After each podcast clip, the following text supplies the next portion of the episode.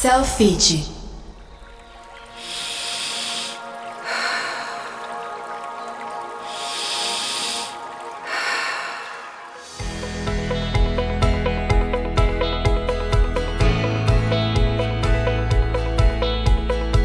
Olá, seja bem-vindo, bem-vinda. Eu sou Camila Barbieri está começando mais um Inspire, o podcast da rede de academias Selfit, nosso espaço semanal para falar de vida saudável, bons hábitos, exercício físico, alimentação, só coisa boa, né, meu povo?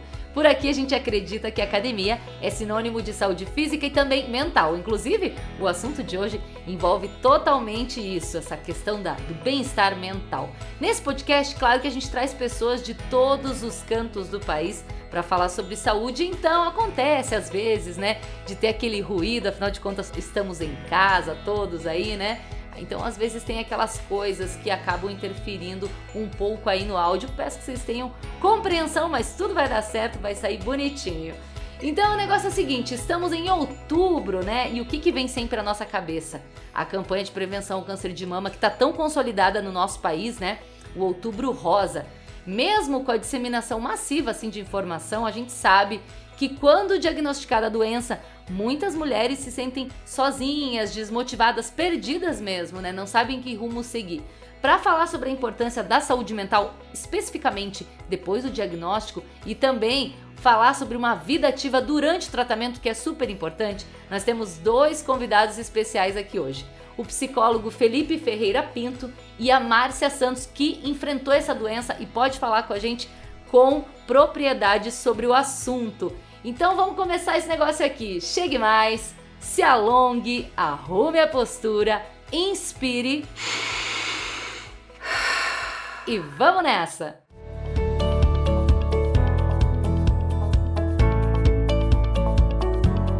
Começa agora o podcast Inspire, o podcast da rede de academia Selfit, vida saudável do seu jeito.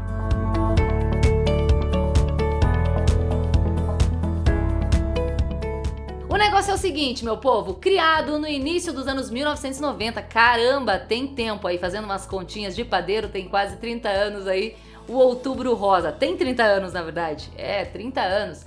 É um movimento internacional de conscientização para o controle do câncer de mama. E principalmente, né, a gente precisa falar da prevenção também. Doença no Brasil, que segundo o Instituto Nacional do Câncer, o INCA, é o tipo de câncer que mais acomete as mulheres no país. Em 2020, para vocês terem uma ideia, foram estimados mais de 66 mil novos casos, uma taxa de óbito de 13,68 a cada 100 mil mulheres, isso é uma estimativa de 2015. A mortalidade por câncer de mama apresenta uma curva ascendente, ou seja, preocupa, né? Então, super importante a gente falar desse assunto aí. A incidência da doença aumenta em mulheres a partir dos 40 anos. Abaixo dessa faixa etária, a ocorrência é menor, bem como a mortalidade, né? Que tem ocorrido menos de 10 óbitos a cada 100 mil mulheres. Já a partir dos 60 anos, o risco é 10 vezes maior. E aí, segundo o INCA, que traz pra gente uma luz que é possível reduzir em 28%, 28% é um número alto, hein? O risco de uma mulher desenvolver câncer de mama a partir de alguns hábitos praticar atividade física regularmente, né? Uma alimentação saudável, não fumar, a questão do peso aí, não ingerir bebidas alcoólicas, evitar uso de hormônios sintéticos em altas doses e tudo mais. Já o diagnóstico precoce possibilita que as chances de cura sejam muito maiores para o paciente, chegando até, olha esse número, 95%. E não tem como não falar dele, né? O grande aliado das mulheres nessa questão, o autoexame, que é uma das formas aí de a gente conseguir identificar precocemente algum nódulo, alguma coisa aí no seio, né? Selfie. Então, meus queridos, o negócio é o seguinte. Vou convidar ela, a Márcia Santos, que descobriu o câncer em 2015, né? Ela começou os tratamentos entre cirurgia, radioterapia. Foram três anos difíceis e eu quero muito perguntar várias coisas para ela. Márcia, seja bem-vinda. Oi, Camila. Obrigado pelo convite. Obrigada a você. E também a gente tem com a gente aqui hoje o Felipe Ferreira Pinto, que é psicólogo, mestre em psicologia e sociedade, é professor e coordenador do curso de psicologia da Faculdade Estácio de Sá Ourinhos e também atua como membro do Conselho Regional de Psicologia de São Paulo. Seja bem-vindo, Felipe. Olá, Camila. Olá, Márcia. Pessoal que nos ouve, muito obrigado pela oportunidade e bom dia aí. Prazer estar aqui com vocês. Legal. Bom, a gente sempre fala aqui no podcast, né, que nós agregamos aí, aliamos, né? a saúde física com a saúde mental. E nesse assunto especificamente do câncer de mama, acho que isso salta aos olhos. Por isso, Márcia, quero te perguntar, primeiro, várias, você que passou, né? Três anos já, não, agora faz cinco, né? Porque você descobriu em 2015 o câncer, certo? É, vai completar cinco anos no começo do ano que vem. São exatamente os cinco anos. Ou seja, você tem bagagem aí para falar sobre esse assunto, né? Quero saber com quantos anos você descobriu a doença, como é que foi tudo isso, assim, essa descoberta? Hoje eu tenho 59, né? Eu estava com 55 anos, enfim, quando eu, eu descobri. Foi complicado no começo, né? mas eu descobri precocemente, foi muito rápido, né? Entre a descoberta, as primeiras cirurgias, o começo do tratamento, enfim, todo aquela, aquele enredo que tem quando você tem um câncer. Aquela luta, né? Mas você descobriu no autoexame, Márcia? É, eu tinha um. Já tinha um carocinho que eu senti, né? Há um, tem muito um tempo atrás, antes de ser confirmado, mesmo não se deu, né? Porque geralmente você, quando eu, no meu caso, sente alguma coisa, você ainda demora para ir atrás e querer acreditar que aquilo realmente está acontecendo, né? E, e eu sentia dor no seio. E eu senti esse caroço. Aí foi aí que eu procurei um médico e começamos os exames. Não precisou nem fazer mamografia logo no começo, porque só o toque já senti que tinha alguma coisa errada. Aí já fui direto para fazer uma biópsia. Nossa, olha só como é importante, né? Se observar, né? Observar as mudanças aí do corpo, né? Exatamente. Foi o que aconteceu. Eu sentia esse carocinho, não sei, que o meu foi no seio esquerdo, e ele incomodava, porque ele doía, eu sentia, mas você associa qualquer coisa, né? Menos que é um câncer. Sim. Aí depois que estava realmente atrapalhando muito, que eu fui ao médico, o médico examinou, ele já pediu para ir direto na biópsia. Foi depois, com as cirurgias, que eu fiz a mamografia, né? Que normalmente se, se faz a mamografia, mas no meu caso já foi direto para uma biópsia, como deu maligna, né? Então já fui direto na cirurgia. É, e aproveitando, quero perguntar para o Felipe, porque esse momento não adianta a gente falar, ah, imagino como tenha sido e tal, porque só sabe quem passa, né, Márcia? Sim. Aproveitando essa situação, Felipe, quero te perguntar, nesse momento inicial de descoberta, né, desse choque que a pessoa tem em saber que está com uma doença, que o nome a gente já assusta, né? Qual que é o impacto aí, o possível impacto mental nesse diagnóstico? Quais são as coisas que a pessoa precisa ter atenção nessa questão de manter a mente ali? Não, calma, vamos ver qual que vai ser o caminho que eu vou seguir. Então, Camila, acho que a partir do, do relato aí da Márcia, né, e no geral de, de muitas mulheres que acabam sofrendo, né, com, com câncer de mama, enfim, mas acho que é, é, legal isso que você traz do ponto de vista do impacto do próprio nome, né? Você é diagnosticada com uma doença, de imediato você já entra em contato com a noção de risco muito próximo a você. Né? Por mais que a gente tenha risco ao sair de casa em todas as, as dimensões, mas quando o diagnóstico vem, isso acomete a gente de, um, de uma outra forma. Né? Agora eu valido que eu tenho de fato algo que pode atentar aí a minha, a minha saúde e prejudicar danos ainda maiores. Né? Então, isso do ponto de vista da produção, né, ou da intensificação da ansiedade, né, dos medos, né, da, da angústia, acho que algo muito comum a, a, todos nós, né, ele, ele se apresenta de maneira mais acentuada, né, por, por conta até da forma também que muitas vezes esse diagnóstico é passado, né, se ele não for feito com cuidado, né, se de repente as pessoas não tiverem um apoio, como a Márcia teve, das condições de saúde que tratam essa questão imediata, né, de um diagnóstico que precisa ser feito com rapidez, além disso, a gente precisa de uma dimensão de cuidado, né, uma dimensão de saúde mais ampliada, né, que vai dessa dimensão. Como que a gente consegue dar um apoio, né, uma escuta neste momento, né, de imediato, e fazer com que esse lugar de acolhida ele seja permanente no durante e depois do evento, né, do acontecimento do, do diagnóstico, né, porque isso causa realmente uma, uma ansiedade, né, e não, e não dá para a gente dizer especificamente quais comportamentos esperados, né, cada pessoa vai reagir de um jeito. Muitas pessoas negam, né, e acho que essa é uma fase inicial importante também, e aí a gente vai elaborando esse processo, né, então acho que isso gera uma uma negação, uma certa frustração de imediato, mas acho que isso é, é, é importante até para a gente não culpabilizar, e muitas vezes, a pessoa diagnosticada, né? Porque quando você falou também que a, a OMS previne, né? Fala das questões do uso de bebida, comida e tal, mas ao mesmo tempo a gente está falando de alguns prazeres sociais de convivência, né? Então, como é que a gente encontra a justa medida nesse processo e acolhe de uma maneira humanizada, né? Enfim. Sim, o equilíbrio das coisas, né? E sem falar na importância da saúde mental durante o tratamento, né, Felipe? Porque nesse ponto inicial aí do choque, da descoberta, a pessoa precisa ter uma estabilidade, tentar ter uma estabilidade para de fato dar o pontapé no tratamento, mas durante o tratamento também, né? Porque vai ter uma montanha russa de emoções, né? Com certeza, Camila. Eu acho que a, a proposta de pensar a saúde integrada, né, quando a gente amplia não só para que quando eu vá até fazer a químio, né, fazer esse processo todo, que outras possibilidades de diálogo, que outras formas de cuidado eu vou pensar, né, justamente como é que está a minha alimentação nesse processo, né, eu consegui entrar em contato com uma nutricionista, eu consegui de fato falar com uma profissional da psicologia, né, que possa me acolher, então, realmente, não dá para a gente jogar isso como uma responsabilidade da pessoa. E acho que a gente, no Brasil, vamos falar em termos de Brasil, nós somos referência nesse tratamento, né? Podemos pensar que,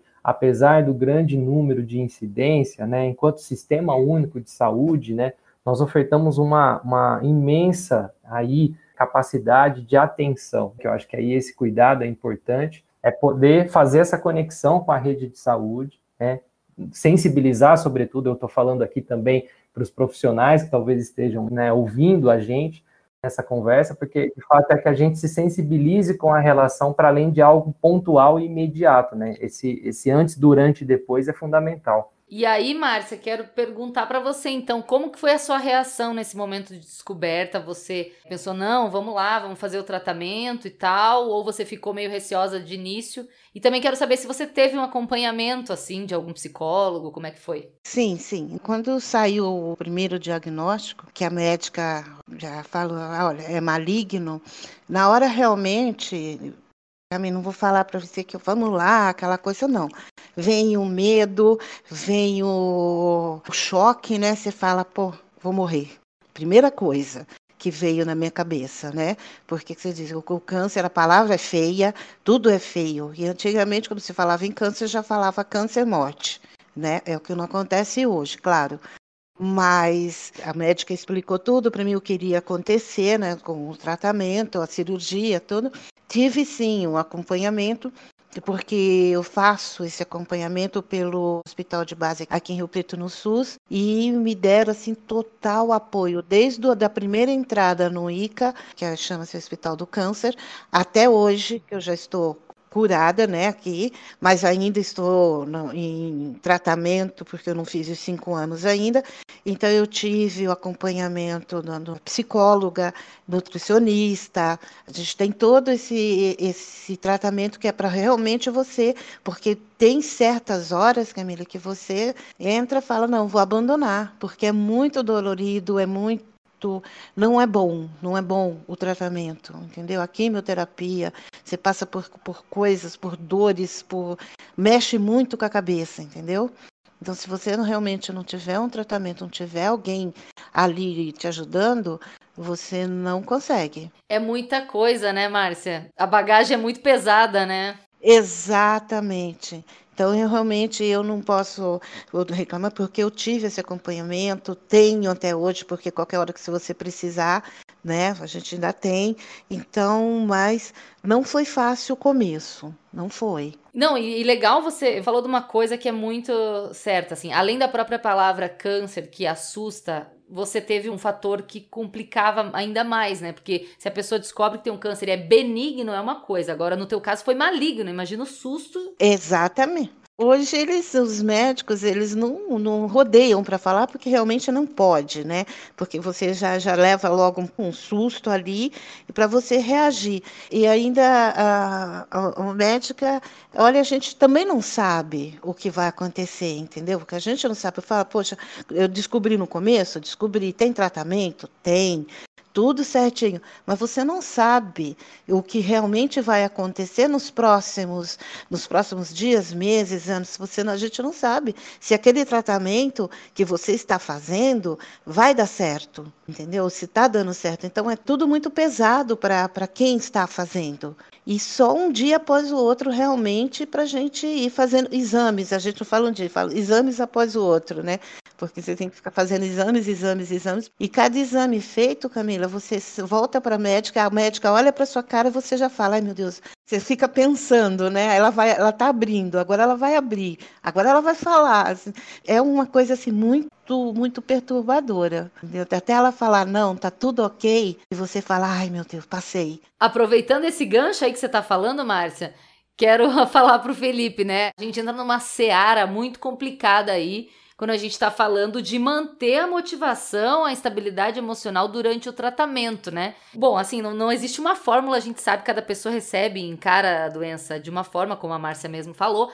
Mas enfim, como poderíamos dar dicas assim para essas pessoas que estão enfrentando esse momento agora, incluindo Márcia, fica à vontade para falar também, nessa questão de ah, choque de realidade, não, preciso ter uma visão positiva do que vai acontecer, preciso focar nisso de que vai dar tudo certo, mas ao mesmo tempo preciso focar na realidade de que eu preciso fazer um tratamento.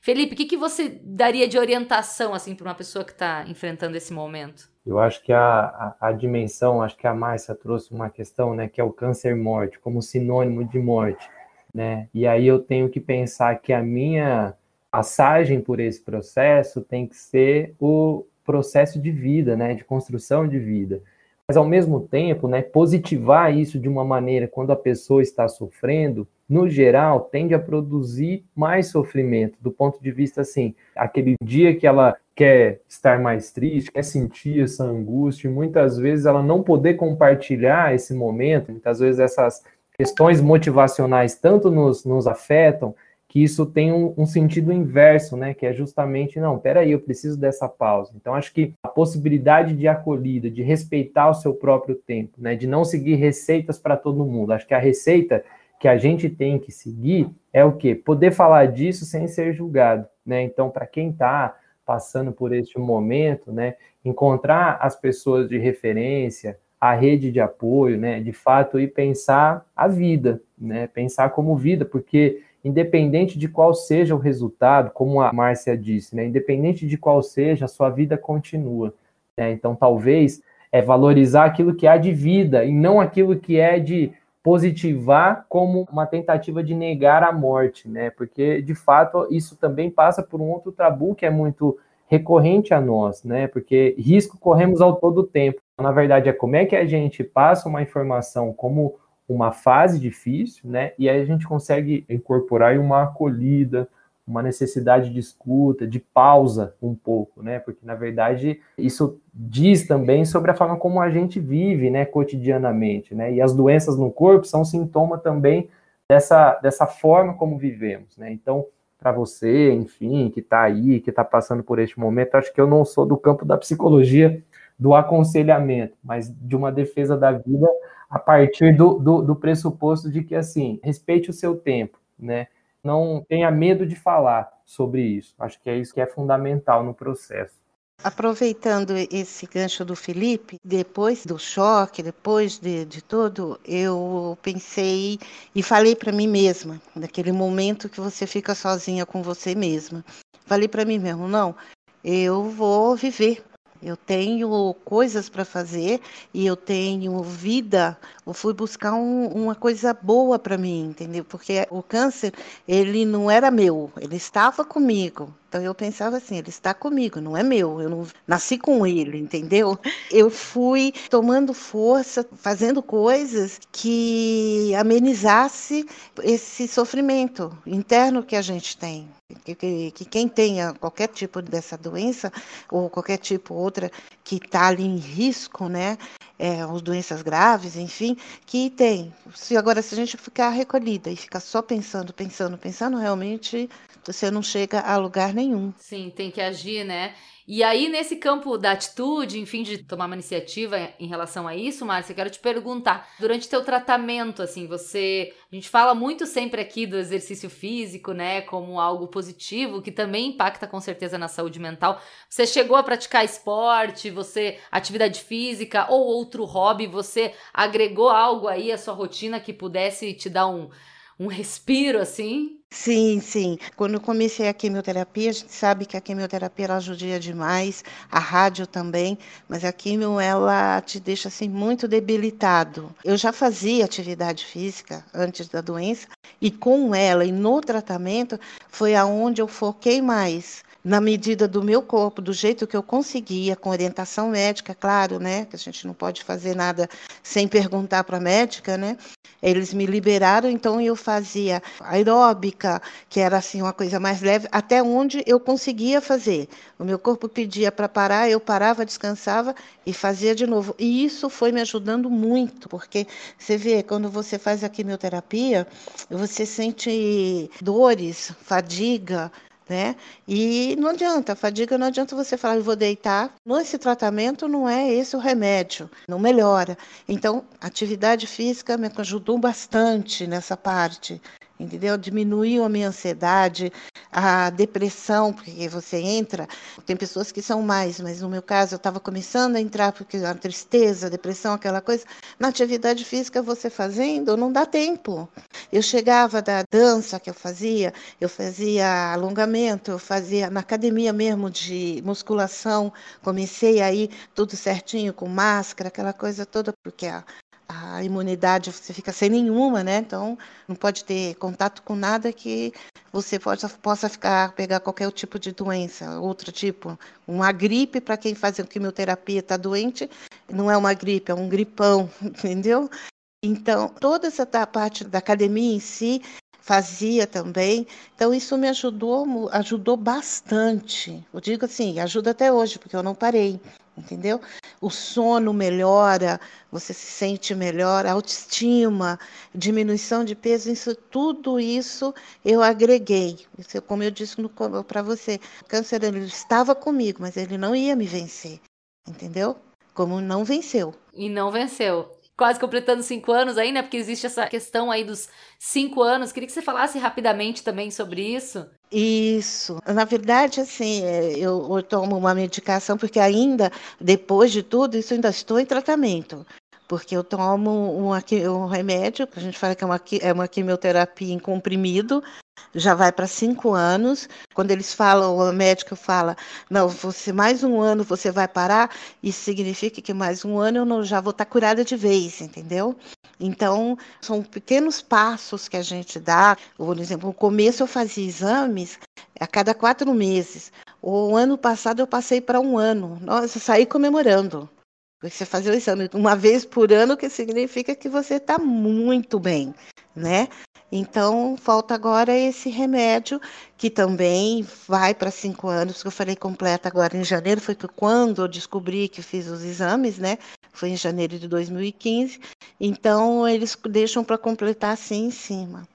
Mas estou muito bem. E, como disse, reforço, a atividade física é tudo tudo. Não tem coisa melhor para mim que eu foi fazer as minhas danças, minha academia, enfim, caminhada, tudo que eu fiz. Legal esse relato e quero pegar dois pontos que você citou já para fazer uma pergunta para o Felipe, que são a questão da imunidade, que obviamente a gente sabe que aliado a outros hábitos, tendo uma atividade física aí na tua rotina, isso também ajuda na, a manter a imunidade. E outra coisa que a Márcia falou foi essa questão de ansiedade e depressão, né? Aí eu quero jogar bola pro Felipe nesse sentido, assim. A gente sabe que é um momento complicado, um momento específico, mas essa questão de praticar atividade física influencia diretamente na questão da saúde mental, porque, por exemplo, durante a prática do exercício, Felipe, a pessoa dá aquela distraída, não pensa, não foca naquilo, ou porque ela libera, enfim, alguma coisa ali que tá meio que atenção, que tá preocupando ela. Como que funciona esse processo da atividade física nessa questão da saúde mental aí nesse momento? Para além das dimensões biológicas, né, do funcionamento do cérebro ao produzir endorfina, né, sensação de prazer, de tranquilidade, né, após uma atividade física, é importante que a gente mencione que ela, para além de, desses componentes biológicos que produzem uma intervenção imediata, né, uma sensação de prazer no corpo, é que ela complemente outras formas de cuidado, né? Então, quando a gente fala dessa dimensão de que é, a minha única possibilidade de fala não seja a partir da exaustão do corpo com atividade física, é conseguir ter um outro momento, né, de esse acompanhamento com a psicóloga, com um profissional de referência, mas de fato, né, atividade física, quando a gente pensa numa possibilidade de, de relaxamento, de, de tranquilizar um pouco, de, de sentir outras coisas, né, de, de inclusive numa doença que acomete, né, o, o corpo, e aí eu sentir que esse corpo está vivo, produzindo vida, né? E aí essa vida das relações que você constrói no espaço físico do da interação ali na atividade física, seja na praça, na academia, no grupo que você frequenta, né? Então, além disso, é, acho que é a possibilidade de realmente de construir relações sociais ali na a partir da atividade física também. Né? Então, acho que a as duas coisas caminham junto, né? E isso repercute, assim como qualquer outro espaço que a gente frequente, né? A gente tende a separar um pouco isso né, nas nossas relações cotidianas, mas todos os espaços que a gente frequenta e a forma como a gente vai entendendo são fatores de produção ou não de saúde mental, né? E realmente, de fato, assim, a atividade física é um fator positivo para esse para essa condição, desde que ela se adapte às condições que o próprio sujeito, que a própria pessoa, né, seja mulher ou outras pessoas que não, não vamos falar do câncer de mama, enfim, né, que a gente está aqui falando da campanha do Outubro Rosa, mas qualquer outra câncer, né, enfim, que o sujeito possa encontrar ali qual é a melhor atividade física, né, porque você pensa, as pessoas que talvez não praticavam, e aí porque tem a doença, tem que praticar, tomar esse cuidado justamente para que não produza uma outra violência, um outro fator de ansiedade, por exemplo, quando a gente pensa atividade física como mais uma recomendação, né, do que uma possibilidade de convivência, né, assim, uma obrigatoriedade, mas de fato pode ser uma sensação de prazer atrelada à condição de ampliar a nossa saúde, né, então acho que é importante, fundamental, mas ampliar isso, né, frequentar outras coisas. Como a gente pensa, né? Como é que os serviços de saúde, por exemplo, na oferta de cuidado, podem incorporar atividades culturais, né? Atividades outras que possam complementar aí a, o olhar aí a representatividade da atividade física e do cuidado na saúde mental, enfim. É um conjunto, né? E agora, Márcia, você comentou sobre essa questão da dança, da academia. Imagino com certeza que deve ter melhorado a sua disposição durante o tratamento. Agora, quero te perguntar: além disso, você falou, relatou que continua fazendo, se exercitando e tal, porque a ideia é que isso, enfim, né, esteja no nosso cotidiano aí sempre, porque afinal de contas faz bem para tudo, né? Aí eu quero te perguntar, assim, depois que você passou por esse esse choque aí, ou enfim, durante o teu tratamento, Teve algo que você adotou, passou a, a, colocar na sua rotina, nessa questão de hábitos saudáveis, ou até mesmo começou a prestar mais atenção no teu corpo, na tua saúde? O que, que mudou, assim, a chavinha na tua cabeça depois da doença? Mudou, mudou bastante coisa, viu, Camila?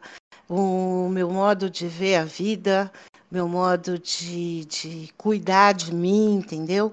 Eu acho que em tudo. Para mim, hoje, eu vou ao médico você entendeu? Que eu procuro orientação, porque antes não. Antes eu falava, não vou em médico, coisa nenhuma, deixa quieto, estou bem, toma um comprimido, vai numa farmácia. Não, hoje não. Hoje, quando eu sinto qualquer coisa que eu acho que está um pouco fora do comum, eu já fico já antenada, falo, será que é alguma coisa? Então eu procuro orientação, entendeu? Então os meus hábitos exercícios não não parou mesmo, qualquer um deles, que mesmo agora nessa pandemia, que estava difícil de ir para uma academia, adaptei aqui em casa, né? Um, um jeito de, de, exercitar, em vez de, de, um peso, pega um quilo de feijão e aí vai, né? Umas adaptações que estão tendo aqui com a pandemia. E isso também eu para mim melhorou muito em todas as fases. Então, hoje eu me vejo diferente, com pensamentos diferentes. Então, eu estou sempre me, me policiando, eu estou sempre me examinando, entendeu? Então, coisas que a gente eu não fazia. Bom, agora, uma coisa que a gente ouve muito quando estamos falando, claro, outubro rosa, mas todos os tipos de doenças, enfim, da tal da rede de apoio, né?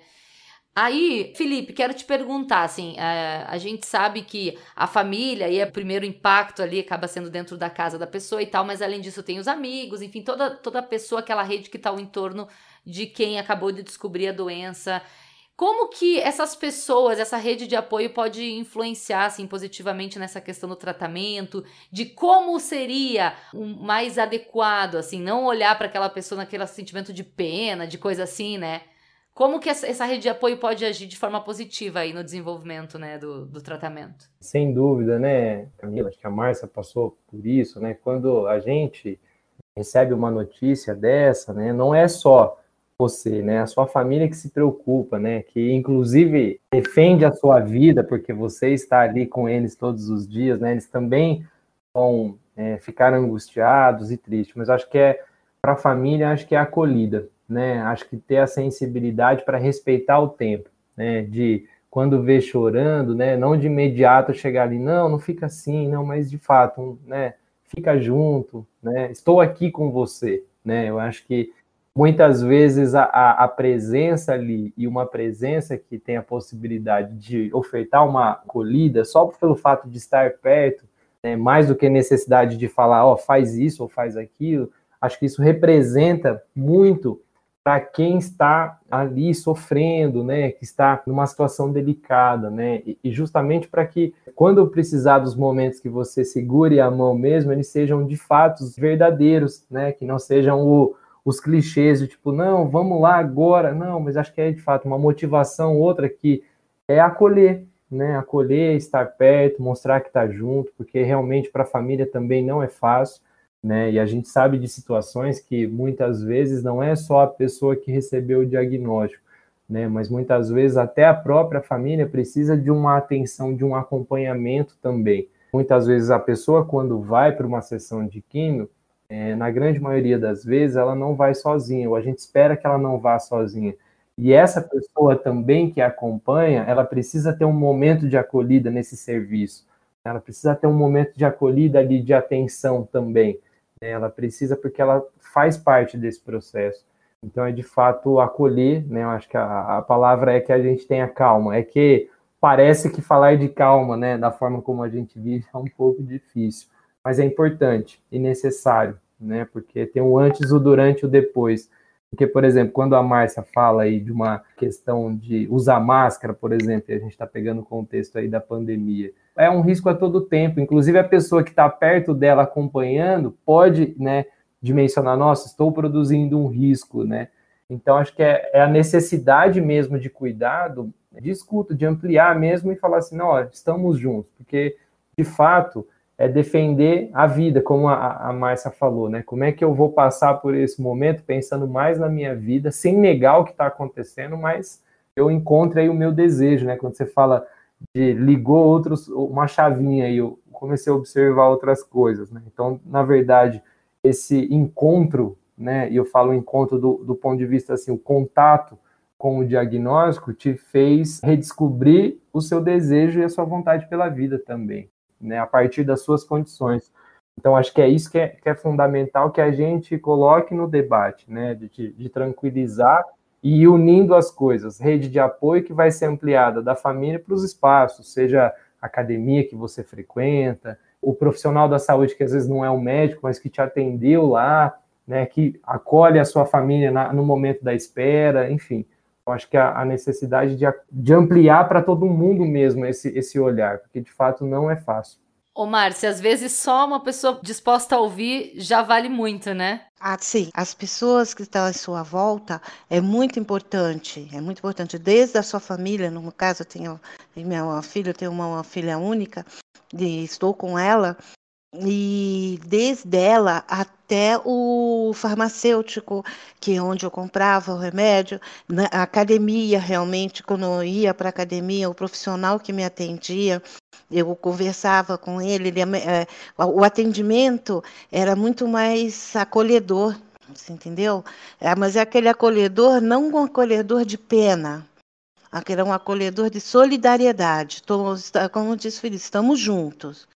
Entendeu? Estamos juntos, não é verdadeiro, né? Exato, não é aquela aquele olhar, não, coitada, não, não é isso. Não tem ó, coitada, tem ó, vamos vencer isso. Então era isso que eu tinha na minha volta, com as pessoas que estavam comigo, entendeu? Então todos. Quando você estava fazendo a radioterapia, que na quimioterapia é um pouco mais triste, né? Então as pessoas que, que a gente está ali no começo é muito mais é constrangedor, é, você não sabe o que vai acontecer. Depois que você passa por isso, eu, no meu caso, eu fui para uma radioterapia. Então, são muito mais meses lá, todo dia fazendo. Então, dentro dessa sala onde nós ficávamos, tinha todos, todos os tipos de câncer, mas eram pessoas felizes, você entendeu? Nós estávamos ali como se fosse um grupo para um chá da tarde, um bingo, porque todo mundo jogava bingo, você entendeu? Todo mundo solidário, um com o outro sem dó, sem pena. É melhor levar dessa forma, né? Isso. Mas é isso que acontece, porque quando a gente fala em tratamento, para quem não conhece, acha que é uma coisa assim, né? Cheira depressão, cheira morte, não é isso. Não é isso. Dentro, como eu disse, na quimioterapia no começo é uma coisa assim estranha e você assusta. Depois acostuma, porque também, mas na outra parte, na segunda parte do meu lado, foi muito. Eu gostava de ir. Olha só. Entendeu? Eu gostava, porque eu me sentia bem. E eu me sentia com a cabeça boa, ajudou também. Como tudo é o ambiente, né? Exato. Então, desde a família, passando por todo esse ciclo, é muito legal. Como eu disse, não é com pena, é solidariedade. Estamos juntos. Exatamente. Boa. Aproveitando, né? Justamente a Márcia, que tem propriedade para falar, que inclusive teve um diagnóstico de câncer maligno e tá aqui com a gente hoje com uma visão positiva de tudo isso que passou para trocar essa ideia, né? E com certeza compartilhar a experiência. Agora, meus amigos, o negócio é o seguinte: sempre que a gente se encaminha aí para o fechamento do nosso podcast, é, a gente pede para os nossos convidados darem uma dica sobre o assunto, né? Claro que tudo isso que a gente falou são dicas excelentes, mas a gente fala que é o grande finale aí, uma dica de ouro, pensando em prevenção ou para quem acabou de receber o diagnóstico de repente. Fiquem à vontade, tanto um quanto o outro. Felipe, posso começar contigo? Sim, Camila. A gente já vai encaminhando aí para o fim. Agradeço a, a oportunidade de estar aqui com você, com a Márcia. Acho que é muito bacana que, de fato, e essa seria aí uma, uma primeira dica, que a gente consiga criar né, espaços assim como este, né, de diálogo, assim, de possibilidade de compartilhamento da Márcia, né, e das pessoas que estão passando por isso, né, pelo processo do tratamento, né, receber o, diagnóstico aí.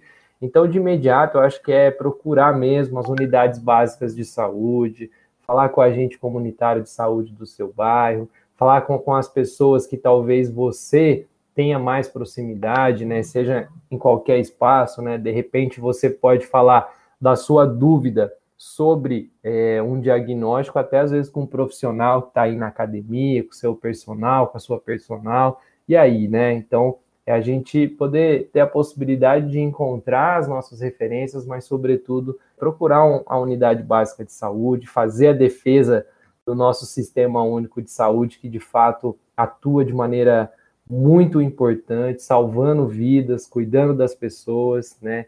E que falar de um diagnóstico não é sinônimo de morte, né? Mas é sinônimo de resiliência, de resistência, né? De vontade de de ainda continuar. E acho que aí a pergunta que fica para nós é sempre essa, né? O que queremos a partir disso? E acho que a possibilidade de acolher, né, de dar um suporte, essa rede de saúde vai estar preparada para isso, né? Pode ser com os limites de uma ou outra, mas procure, faça esse, esse diagnóstico, procure estar junto aí com o serviço de saúde, que de fato acho que é a principal dica. E a outra, se tiver dificuldade, procure um profissional da psicologia. Faço aqui a, a defesa, né? Procure as pessoas que de fato estão preparadas para acolher vocês, né? Então, não é a centralidade na psicologia, mas eu acho que ela cumpre uma função importante nesse trabalho interdisciplinar, seja com a, o corpo físico, a saúde do corpo, a saúde cultural, a saúde emocional, enfim. Eu acho que fica mais essa minha ponderação, né? Porque eu acho que eu só posso fazer ponderações e aí a partir dela pensarmos em possibilidades de cuidado. Agradeço pela oportunidade, muito bacana. Desejo aí que você fique bem, Márcia, você e a sua família e que a gente possa ter histórias positivas de compartilhar mesmo e criar esse momento mais saudável, né, de uma conversa tranquila e compartilhar mesmo. Então, agradeço aí. Fico à disposição. Obrigada, Felipe. Contigo, Márcia. Bom, aí você tem muito, né, gabarito para falar. é, de uma dica aí para quem tá passando por esse momento, ou de repente de prevenção, né? Pra galera ficar em alerta. Isso. Gamila, eu agradeço o espaço né, de poder participar, foi muito legal esse nosso papo. Felipe, muito obrigada né, pelas suas falas. A me ajuda também, né, pelo que eu ainda estou passando. Mas o que eu tenho para falar, Camila, é muito, muito simples. Gente, que vamos ser felizes. Entendeu? Se você não tem a doença, mas tem como se prevenir, faça seu autoexame, vá ao médico regularmente, procure, não faça é, como eu fiz, eu não quero, não vou, não vai acontecer nunca nada comigo, porque isso não existe. Então, faça. Para as pessoas que têm a doença, a gente não é um bicho de sete cabeças, não é. Pode parecer, mas não é. Então, como eu disse, vamos ser felizes? Vamos ser felizes. Procure algum exercício para fazer, procure alguma coisa que te deixe feliz, não, não só no, na área física, mas qualquer outra coisa que você possa preencher o seu tempo e preencher a tua cabeça entendeu? Então, o que eu tenho para falar é isso. Câncer não é sinônimo de morte, é sinônimo de vida coisas que, que tem para a gente viver, para a gente se agarrar, para a gente mudar toda essa vida que a gente estava, aquela coisa parada. É muito bom esse relato da Márcia, né? Passando aí por todos esses anos de luta, a gente tem que entender também que ela falou, né? Focar na vida. É mais uma pedra no caminho que a gente tem que ter muita força para levantar e retirar. Selfie.